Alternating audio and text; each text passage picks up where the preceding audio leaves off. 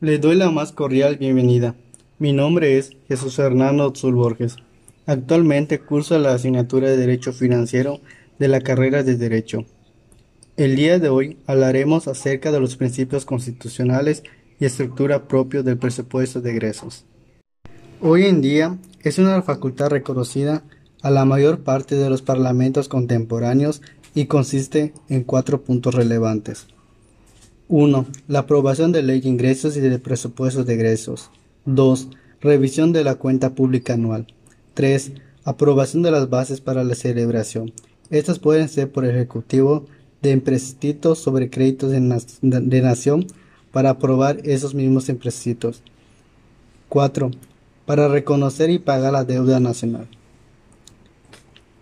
Con respecto a la ley de ingresos, esta corresponde al Ejecutivo Federal, donde presenta anualmente a la Cámara de Diputados la iniciativa de ley de ingresos y el proyecto de presupuestos de ingresos de la Federación, cuya aprobación, en este último caso, es una facultad exclusiva de dicha Cámara, donde podemos encontrarlo en el artículo 74, fracción 4. La ley de ingresos encuentra su fundamento en dos artículos de nuestra Constitución.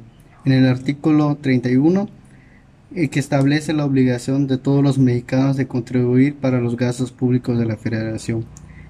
Y de igual forma, en el artículo 73, fracción 7, donde atribuye al Congreso de la Unión la facultad de establecer las contribuciones para cubrir el presupuesto. Algunas de las características que podemos atribuir a la ley de ingresos son las siguientes. La anualidad, la precisión, la previsibilidad y la especialidad.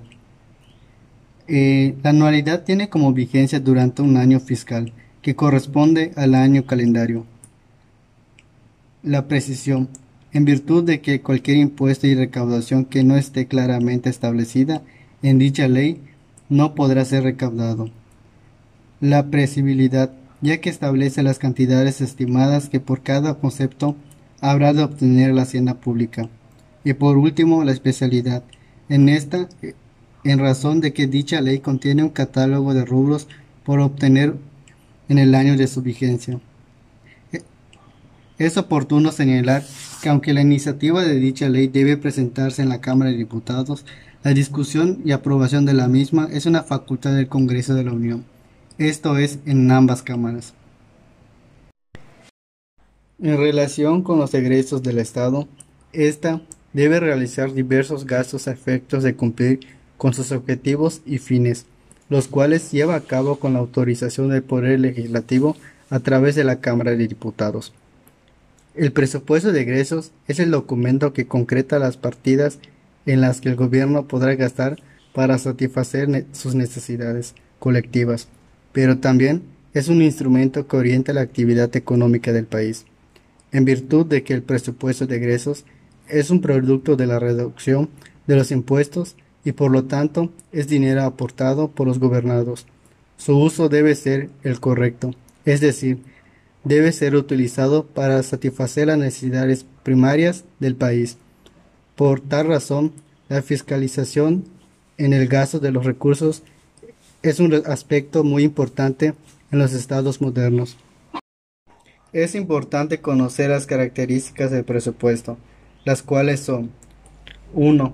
Es un acto legislativo que compete en exclusiva a la Cámara de Diputados según lo señala el artículo 74 Fracción 4.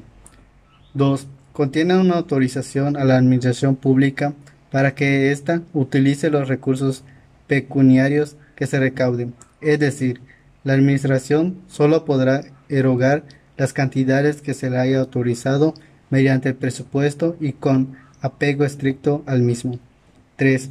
Está limitado con el tiempo a un año fiscal, es decir, del 1 de enero al 31 de diciembre. En torno a la naturaleza jurídica del presupuesto, existen dos posturas que resumimos a continuación. Primera, desde un punto de vista formal y orgánico, el presupuesto de egresos es un acto legislativo, puesto que incluye las fases de iniciativa, discusión y aprobación, y fase integradora de la eficacia. Segunda, desde un punto de vista material, El presupuesto de egresos no reúne las notas que identifican a una ley, generalidad, abstracción e impersonalidad, sino que por el contrario contiene disposiciones concretas, particulares y dirigidas específicamente a los entes públicos. Por ello, hay quienes consideran el presupuesto de egresos como un acto administrativo emitido por un órgano legislativo. Los principios que rigen el presupuesto de egresos son universalidad. Ese se predica del presupuesto de egresos porque éste debe contener todos los gastos de poder público. Unidad. Significa que todo el presupuesto debe estar contenido en un solo documento. Especialidad. El presupuesto de egresos debe detallar las partidas y no otorgarlas de manera general. Planificación. Con base con los planes socioeconómicos que se fijan a mediano plazo, es posible de manera recurrente en el presupuesto de egresos. Anualidad. El presupuesto de egresos tiene una vigencia anual, rige del 1 de enero al 31 de diciembre. Previsión. Eso significa que el presupuesto de egresos debe estar aprobado, promulgado y publicado antes de su entrada de vigor, para evitar la inactividad de la administración pública.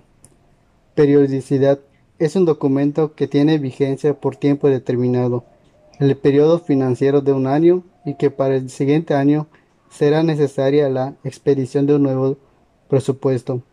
Claridad se refiere a que el presupuesto sea entendible y pueda ser consultado por los servicios públicos y administrados por ninguna complicación. Publicidad.